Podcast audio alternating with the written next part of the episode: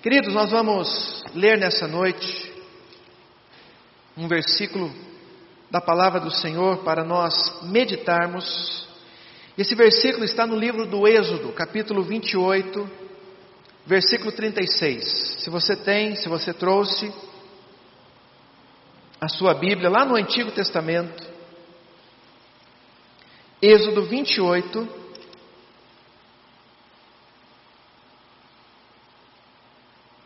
versículo 36.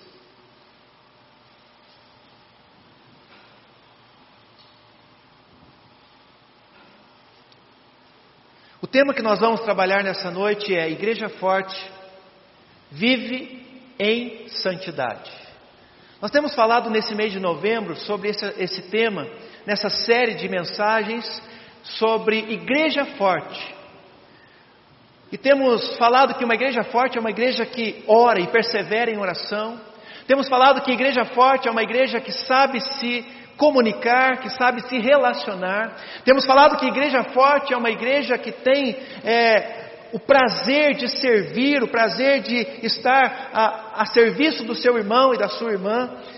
Nós temos falado que uma igreja forte é uma igreja que realmente tem essa busca pela palavra de Deus e tem essa intenção de se deleitar na palavra do Senhor para aprender com ela e viver com ela conforme a vontade do Senhor. Então, hoje nós vamos falar disso. Domingo passado falamos de uma igreja forte que vive pela fé e exercitamos com certeza a nossa fé durante essa semana de muitas formas e Deus certamente nos alcançou. E hoje vamos falar dessa igreja forte que vive em santidade. Vamos ler juntos Êxodo 28, versículo 36.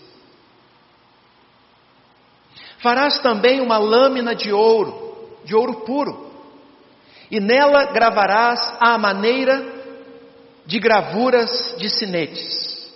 O que deveria ser gravado nesta lâmina? O que deveria ser gravado nesta lâmina de ouro que ficaria, segundo as orientações, na testa do sacerdote? Santidade ao Senhor. Isso deveria vir escrito, gravado neste instrumento que ficaria na testa do sacerdote. Interessante, né? E a partir deste versículo nós vamos falar sobre então santidade ao Senhor. Uma igreja que vive esta santidade que o Senhor requer, que o Senhor deseja de cada um de nós. Amém, queridos? Coração de vocês está desejoso para ouvir essa palavra? Em nome de Jesus? De verdade? Amém. Santidade. Santificação. Falar de santificação é falar de uma das doutrinas mais importantes do metodismo. Nós estamos falando daquilo que é nosso. Estamos falando de algo, da, é, de algo que é próprio do metodista, é próprio do povo metodista. Os metodistas hão de lembrar que Wesley considerava, segundo as suas palavras, essa doutrina como o grande depósito que Deus havia confiado ao povo chamado metodista.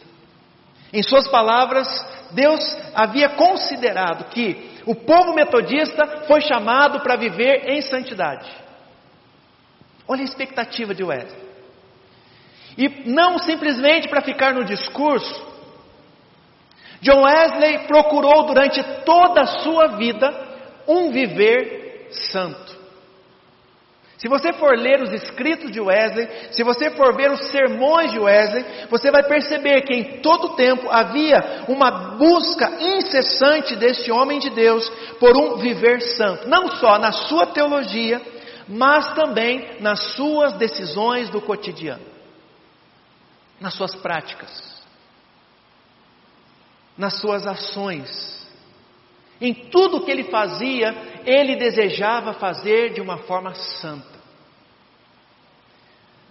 Em todas as respostas, em todos os seus tratados teológicos, se bem que Wesley não foi considerado um grande teólogo, mas mais, mas, mais um é, pastor, alguém que vivia mais a prática do que a teoria, e glória a Deus por isso. Mas Wesley procurava sempre esse viver santo. Mas atualmente, queridos, infelizmente, a santidade passou a ser mais uma palavra do nosso vocabulário teológico desgastada pelo seu mau uso. E talvez até mesmo pela sua má interpretação. Muitas pessoas, por interpretar de forma errada a, a, a santidade, elas também não vivem. Ou até procuram viver, mas da maneira errada. Porque muitos procuram viver a santidade para é, mostrar para os outros que elas são melhores do que as outras. E aí ela se assemelha àquele homem que estava junto com o publicano, o fariseu, que estava junto com o publicano é, na história que Jesus contou, e ele batia no peito dizendo: Ainda bem que eu não sou como esse cara. Por isso, o perigo de se buscar a santidade sem um propósito, o perigo de se buscar a santidade para que eu pareça melhor que o outro é algo que nós precisamos prestar atenção. Para que nós não tenhamos este mesmo comportamento de fazer da santidade algo que Deus também reprova. Porque nós estamos tentando ser melhor que o outro. Se comparando ou fazendo comparações em relação ao nosso irmão. O fato é que eu e vocês, todos nós que estamos aqui, você que está em casa, todos nós estamos diariamente buscando uma vida de santidade. A gente vai ver daqui a pouquinho mais a respeito disso. Aos olhos humanos, irmãos, a santidade é, antes de tudo, o resultado do próprio empenho em busca da perfeição. Então, esta é a visão do homem. A busca por um resultado. A busca da perfeição como um resultado, mas a santidade, na ótica divina, é dádiva da graça de Deus alcançada pela fé em Cristo e fruto, preste atenção nisso, e fruto de uma vida no Espírito. Então, o que nós precisamos viver é a santidade na ótica divina que vai ser resultado não de uma busca pessoal, não de uma busca própria do ser humano, mas de algo que realmente tem a ver com uma vida no Espírito. É impossível, olha o que Wesley fala a respeito disso. A importância de viver a santidade, mas vivendo uma vida em Cristo, uma vida no Espírito. Ele diz o seguinte: estamos convencidos de que não somos capazes de auxiliar a nós mesmos, de que sem o Espírito de Deus nada podemos fazer senão acrescentar pecado a pecado, de que é somente Ele quem opera em nós pelo seu ilimitado poder, tanto o querer quanto o praticar o bem, sendo-nos tão impossível nutrir em bom pensamento, sem a assistência do seu Espírito, quanto criar a nós mesmos ou renovar toda a nossa alma em justiça e verdadeira santidade. Ou seja, não podemos ser santos por nós mesmos, mas através de uma vida no Espírito. A gente já vai entender melhor o que eu estou querendo dizer para vocês daqui a pouquinho. Então, irmãos, eu queria hoje passar para vocês alguns aspectos da santidade que certamente vai desconstruir alguns pensamentos que nós temos a respeito da santidade. Esse é o propósito, esse é o objetivo. Para que nós não vivamos a santidade sendo buscada para que eu então é, a, faça essa busca, para que eu me engrandeça através dessa busca mas que eu busque a santidade como algo é, experimentado na presença de Deus, algo experimentado a partir daquilo que Deus me revela através do seu Espírito Santo. Então, se você estiver anotando, vai anotando esses pontos, se você estiver é, aí guardando na memória, memorize esses pontos que vou falar a respeito da santidade, para que você durante a semana possa pensar e analisar e refletir a respeito de tudo isso. Primeiro, a santidade ela não pode ser coletiva, mas resultado de uma santificação pessoal. Ou seja, a busca pela santidade precisa ser individual, precisa ser por parte de cada um de nós, para que o todo também seja santificado. É uma busca, irmãos, de cada um de nós. É uma busca que eu e você precisamos constantemente, com intencionalidade, buscar todos os dias a vida em santidade, para que coletivamente nós tenhamos uma igreja santa.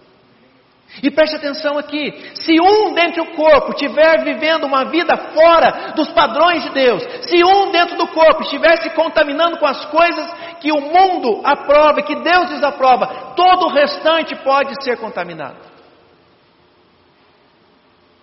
Então a busca pela santidade precisa ser de cada metodista, de cada cristão, de cada homem e mulher de Deus, para que o corpo a cada dia seja melhor, para que o corpo a cada dia seja mais saudável. Não teremos uma igreja vivendo a santidade se durante a vida cada um de vocês viver uma busca individual pela santificação. Ou seja, todos nós precisamos lutar contra a nossa carne todos os dias. Todos nós precisamos lutar contra o pecado todos os dias. Isso não é uma luta só do pastor, isso não é uma luta só do irmão e da irmã da intercessão, isso não é uma luta somente de um ou dois da igreja, é uma luta de todos nós individualmente, para que nós tenhamos um corpo saudável e operante como igreja. Eu queria que você abrisse a sua Bíblia. 1 Tessalonicenses. Vamos ver o que Paulo fala a respeito disso. Capítulo 4. Primeira carta aos Tessalonicenses.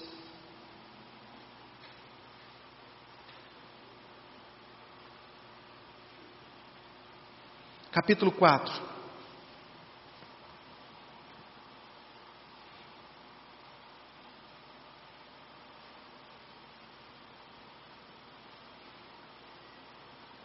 A partir do versículo 1 diz assim: Finalmente, irmãos, nós vos rogamos e exortamos no Senhor Jesus, que como de nós recebeste quanto à maneira que deveis viver e agradar a Deus, e efetivamente estáis fazendo, continueis progredindo cada vez mais. Porque estáis inteirados de quantas instruções vos demos da parte do Senhor Jesus?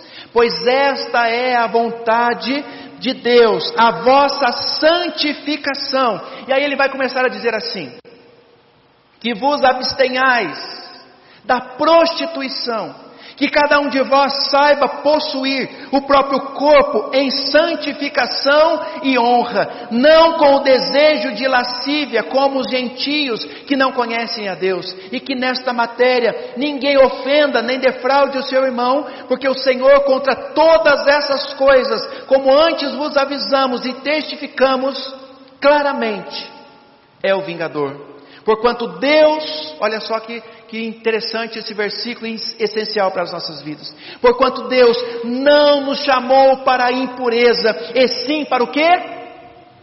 Para a santificação.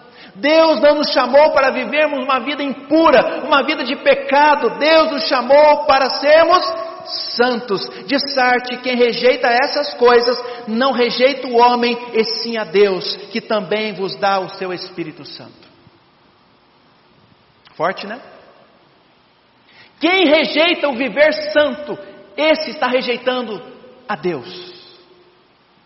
É isso que Paulo está dizendo aqui para nós na sua palavra. Ele está dizendo então como que nós podemos agradar a Deus? Como que a igreja pode agradar a Deus?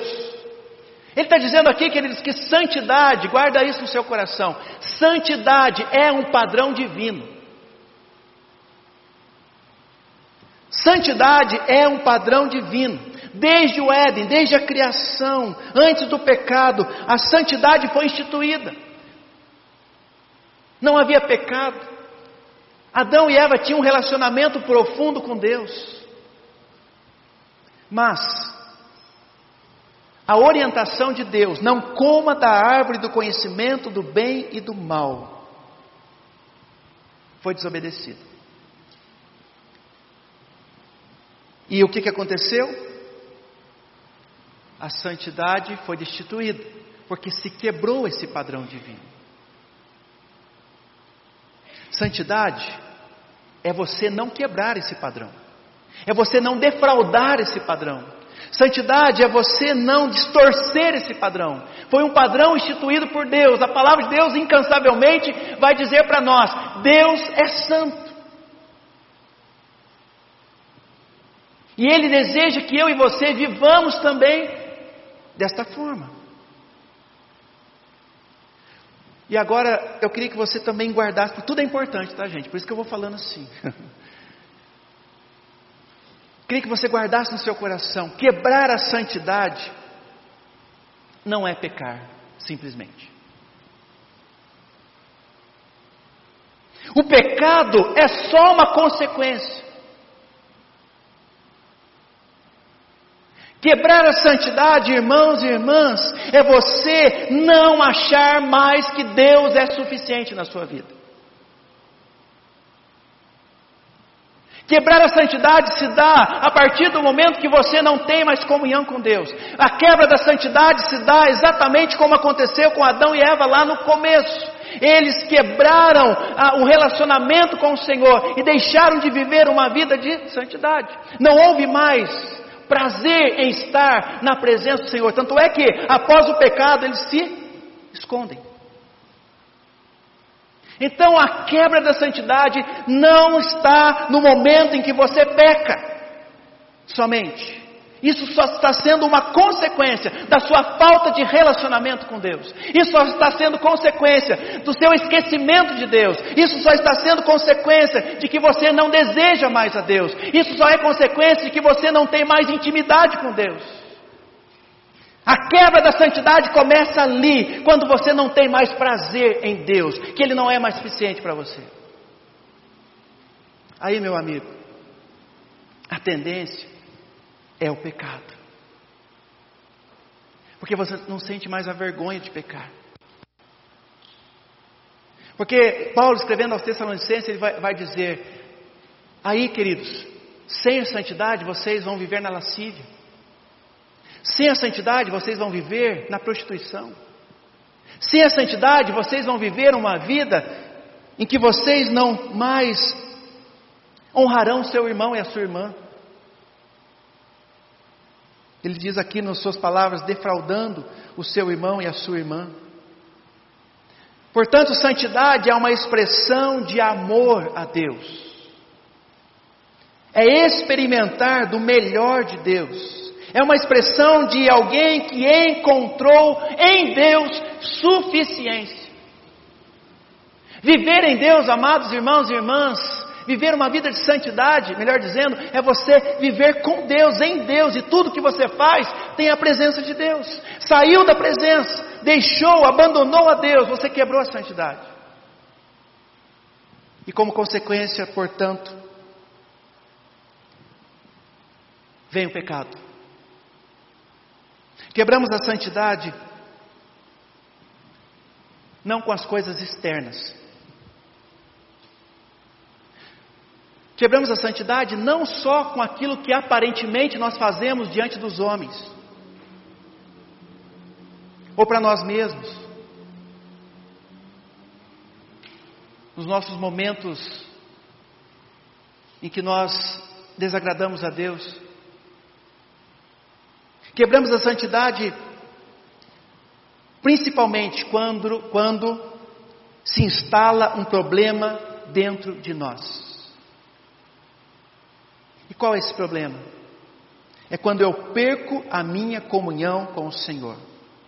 E quando eu perco a minha comunhão com Deus, quando eu perco a minha intimidade com Deus, quando eu perco o prazer pelo Senhor, o que, que acontece? Os desejos, as paixões e todas as coisas deste mundo começam a ocupar o lugar que era de Deus.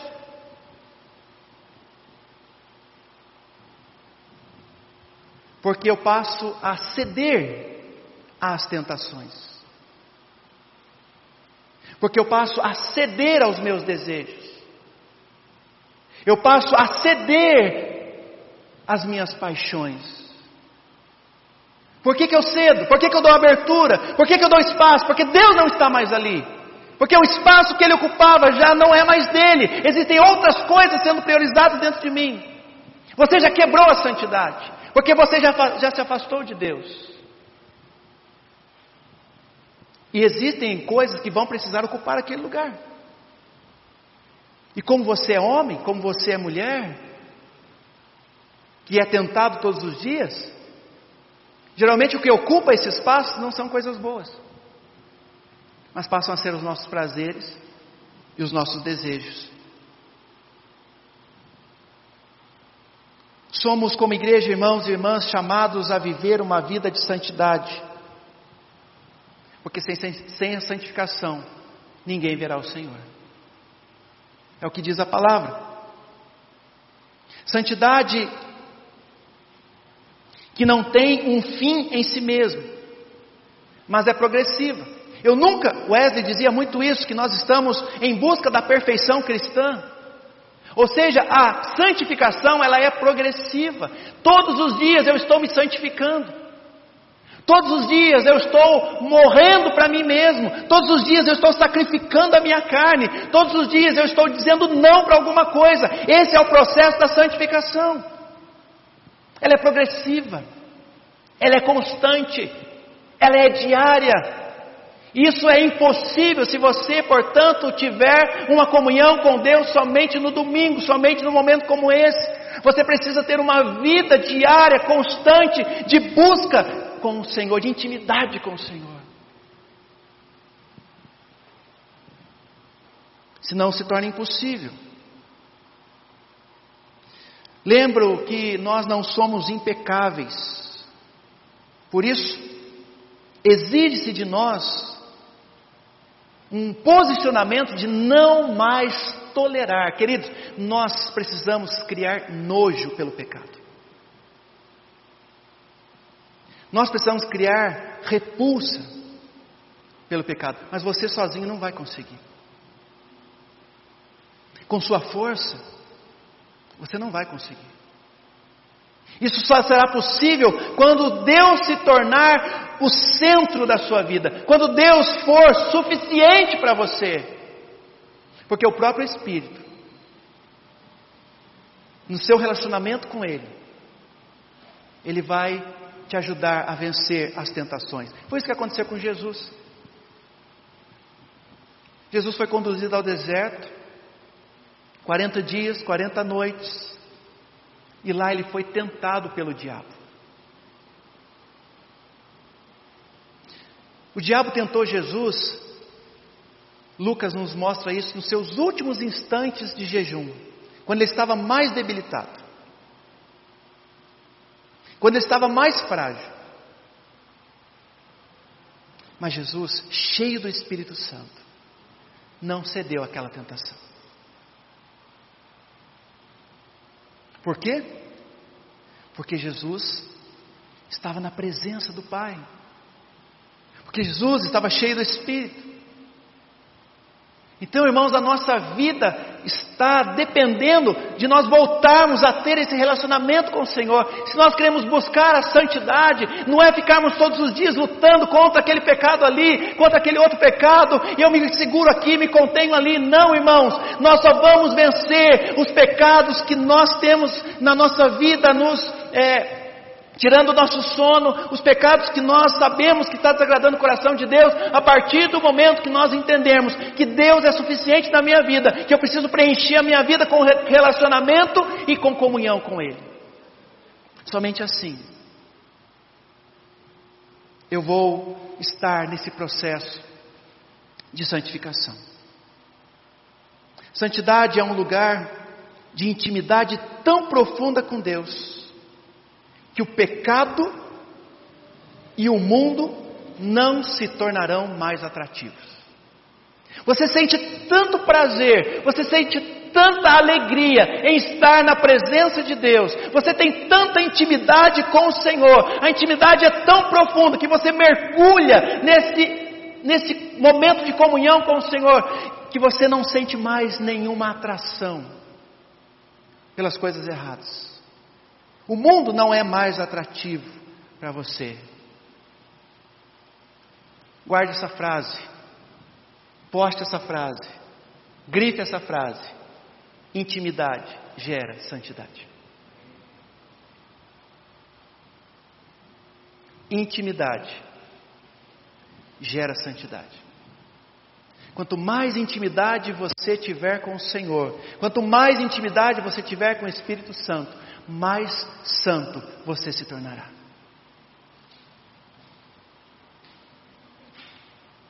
Nós lemos um versículo lá de Êxodo 28, 36. E Deus esperava algo de Arão. O que, que Deus esperava de Arão, queridos? Deus esperava de Arão que ele vivesse uma vida de santidade ao Senhor. Deveria estar escrito na testa do sacerdote, exatamente como nós lemos: santidade ao Senhor. Era isso que Deus exigia daquele homem, que ocupava uma função importantíssima dentre o povo. E a partir desta instrução de Deus, para Arão, nós entendemos que aquele era um homem de autoridade. Ele era um homem responsável por estar ali é, sendo referência para o povo em relação ao culto, em relação às mensagens que o Senhor estaria enviando àquele povo. Com isso nós entendemos que santidade ela gera autoridade. A santidade gera autoridade. Só pode expressar autoridade quem está sujeito a alguma autoridade. Você entenderam? Só pode expressar autoridade quem está sujeito à autoridade. Se eu não estiver submisso a alguma autoridade, eu não consigo expressar autoridade a ninguém. Por isso é importante aquilo que a Bíblia nos ensina a respeito do princípio da honra. Preste atenção no que diz Tiago, capítulo 4, versículo 7. Esse, essa parte do texto nós lemos, essa, esse versículo nós só lemos o final, né? Resistir ao diabo e ele fugirá de, de vós. Todo mundo fala essa parte do versículo, mas poucas pessoas leem o começo do versículo. O que, que o começo do versículo fala para nós? Sujeitai-vos, pois, a Deus. E só depois ele vai falar: resistir ao diabo e ele fugirá de vós. O que, que nós aprendemos aqui, queridos irmãos? Só conseguimos autoridade para vencer o inimigo. Só conseguimos autoridade para resistir ao diabo a partir do momento que eu me submeto à autoridade do Senhor. Ou seja, só vou expressar autoridade a partir do momento que eu também me sujeito à autoridade do Senhor. Santidade, portanto, é você se sujeitar aos princípios do próprio Deus. Quando você se submete, quando você se sujeita à autoridade divina, e a, a, a, a santidade, a autoridade, melhor dizendo, vai, vai estar sendo gerada em você. E com isso, como consequência, a santidade vai gerar em nós autoridade. Um posicionamento de santidade diante de Deus gera autoridade espiritual para vencer as tentações. O grande problema da santidade, ou de não ser santo, é quando você cede às tentações. Porque você cedendo à tentação, você está caindo em pecado. Tentação é pecado? Não. Jesus foi tentado e não pecou.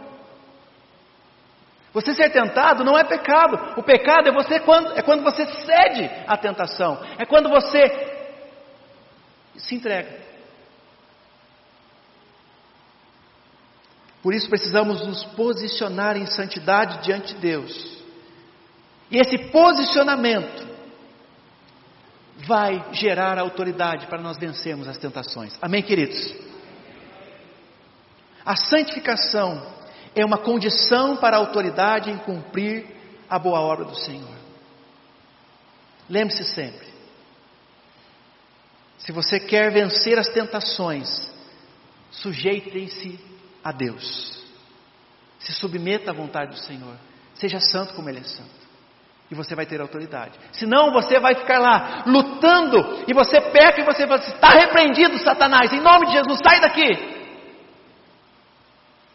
Mas o que, que adianta você repreender o diabo porque você caiu numa tentação se você não é capaz de se sujeitar a Deus? Se você ainda não entendeu que você, que, que Deus quer de você é intimidade com Ele. Que o que Deus quer de você é comunhão com Ele. Como que você vai vencer alguma coisa se você não se entrega e você não se submete ao Senhor? Arão também, além de ser autoridade, ele era um homem ungido por Deus. Portanto, podemos afirmar que santidade gera unção. Veja agora, volte lá para Êxodo. Agora no capítulo 29, versículos 6 e 7.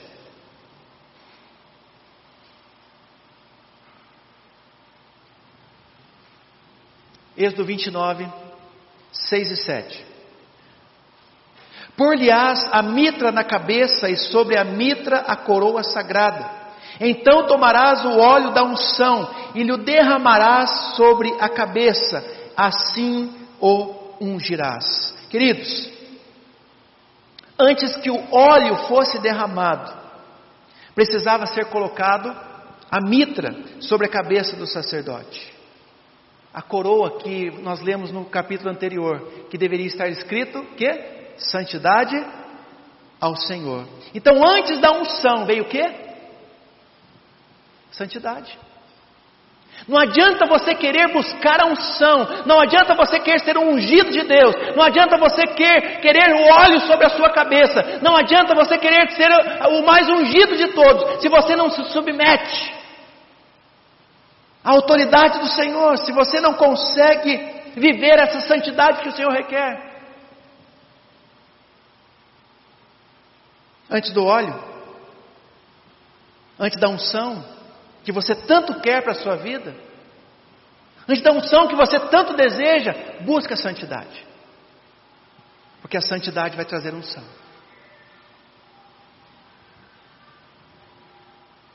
Eclesiastes 9, versículo 8 vai falar o seguinte sobre as vestes alvas, que representa santidade, e vamos abrir lá, queria ler, ler é, esse versículo por inteiro com vocês. Vamos abrir lá, Eclesiastes.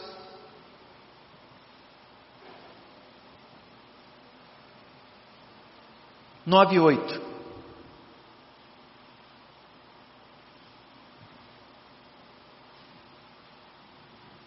Em todo tempo. Grife esse versículo também na sua Bíblia, que ele é muito importante. Em todo tempo sejam alvas as suas vestes. Quando a Bíblia fala assim, sejam alvas as suas vestes, está falando do que, gente? Santidade. Santidade. Em todo tempo sejam santos. E o que, que ele fala na sequência? E jamais falte o óleo sobre a sua cabeça. Está explicado? Então, antes de você querer a unção, seja santo.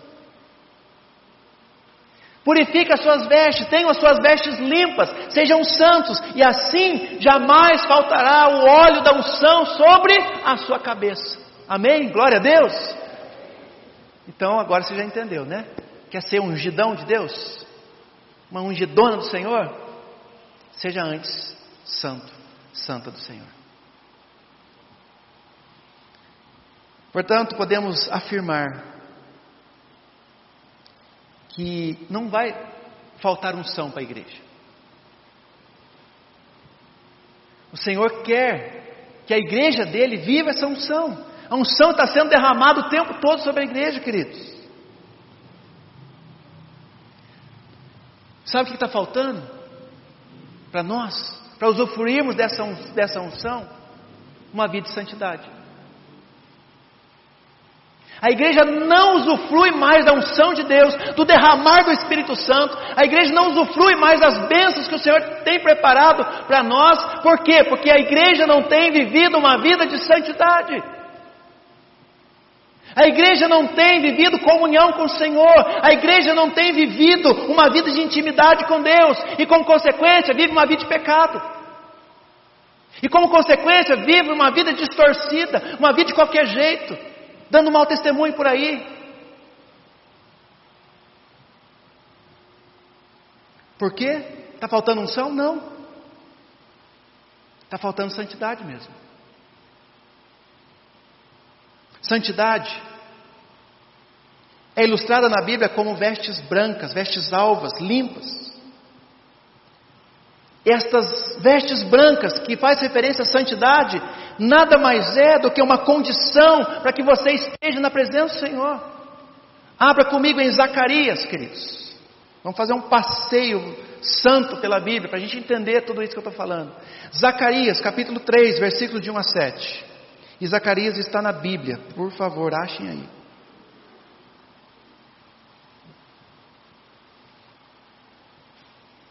Zacarias 3,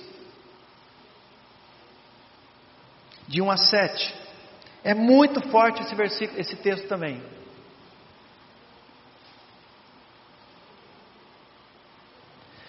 Deus me mostrou o sumo sacerdote Josué, o qual estava diante do anjo do Senhor. Aqui é uma epifania. O que é uma epifania? Manifestação própria, a manifestação do próprio Deus, uma manifestação divina, o qual estava diante do anjo do Senhor, e Satanás estava à mão direita dele para lhe opor.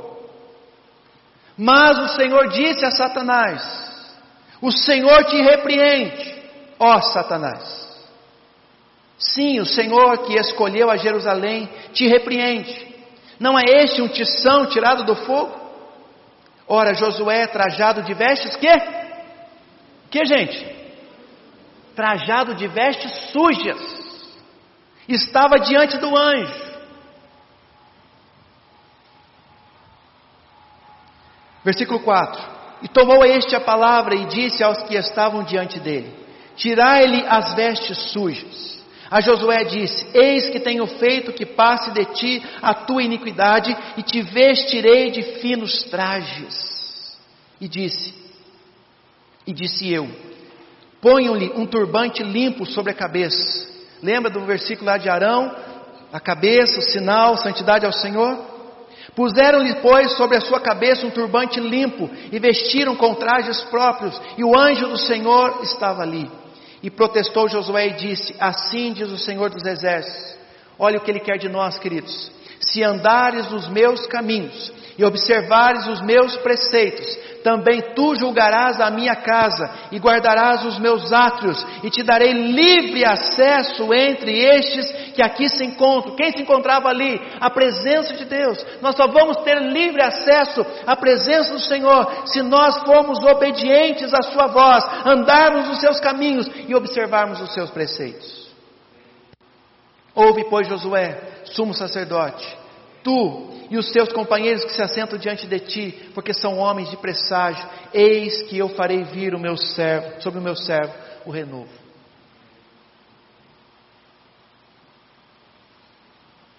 Deus se manifestando aqui, fazendo algo tremendo nesta visão de Zacarias, tirando as vestes sujas e colocando vestes limpas vestes alvas. E é isso que o Senhor quer fazer conosco nessa noite. É isso que o Senhor quer fazer comigo e com vocês. Tirar as vestes que nós estamos trajando, como estas de Josué aqui em Zacarias, vestes sujas, contaminadas. E percebam que estava ali a presença de Satanás, o acusador, e é tudo que ele quer, gente. Satanás, o que ele quer é se opor a nós. O que ele quer é apontar o dedo e dizer assim: olha, você é um pecador, você é um miserável, você não merece estar na presença de Deus. É isso que ele faz com a gente. Mas as vestes daquele homem foram trocadas, mostrando que Deus o estava santificando naquele momento. E havia uma, uma orientação para que eles pudessem experimentar disso, andar nos caminhos do Senhor, observar os preceitos do Senhor. Amados, fechando essa mensagem dessa noite, eu não sei como você tem lutado contra o pecado nesses últimos tempos. E nem sei quais são os tipos de pecado que têm atormentado você. Mas possivelmente são práticas externas que você tem lutado, e glória a Deus por isso, para vencer. Porque você não quer continuar mais desagradando o coração do Senhor. Mas eu quero afirmar para vocês aqui hoje que esses pecados são só consequência. Esses pecados são só resultados da falta de intimidade que você, da falta de, de intimidade entre você e Deus, da falta de comunhão entre você e Deus. Porque falamos no início que a quebra da santidade é quando eu perco o meu desejo pelo Senhor. A quebra da santidade se dá quando eu perco a minha comunhão com o Senhor. E aí, meu querido, o caminho está aberto para o pecado. Aí as portas se abrem para os erros. E aí eu já não, eu vou chegar num nível que se eu não tiver mais comunhão com Deus, eu vou pecar. E se eu pecar, eu vou me esfriando cada vez mais. Eu vou me distanciando cada vez mais, e o pecado vai me dominando. E aí, queridos, nós vamos chegar num nível onde nós vamos estar no lamaçal, onde as nossas vestes estarão sujas, onde o diabo vai estar me acusando o tempo todo, onde eu vou estar em uma condição deplorável, como aquele filho pródigo que estava ali se alimentando de comida de porcos. Mas por que, que ele comeu comida de porcos? Porque ele se distanciou do Pai. Porque ele saiu da presença do Pai. E quantos de nós estamos aqui hoje, talvez com as nossas vestes sujas? Talvez você que está em casa, se sentindo sujo nesse momento. Mas eu quero dizer, se você voltar a viver uma intimidade com Deus, se você voltar a viver uma comunhão com o Senhor, se o Senhor passar novamente a ser suficiente na sua vida, se todo o vazio que existe em você é, for preenchido pela presença do Senhor, a sua vida novamente se tornará uma vida santa, as suas vestes serão trocadas e você viverá de uma forma que agrada o coração do Senhor e vencerá o pecado em nome de Jesus. Isso aqui foi só para acordar, viu gente?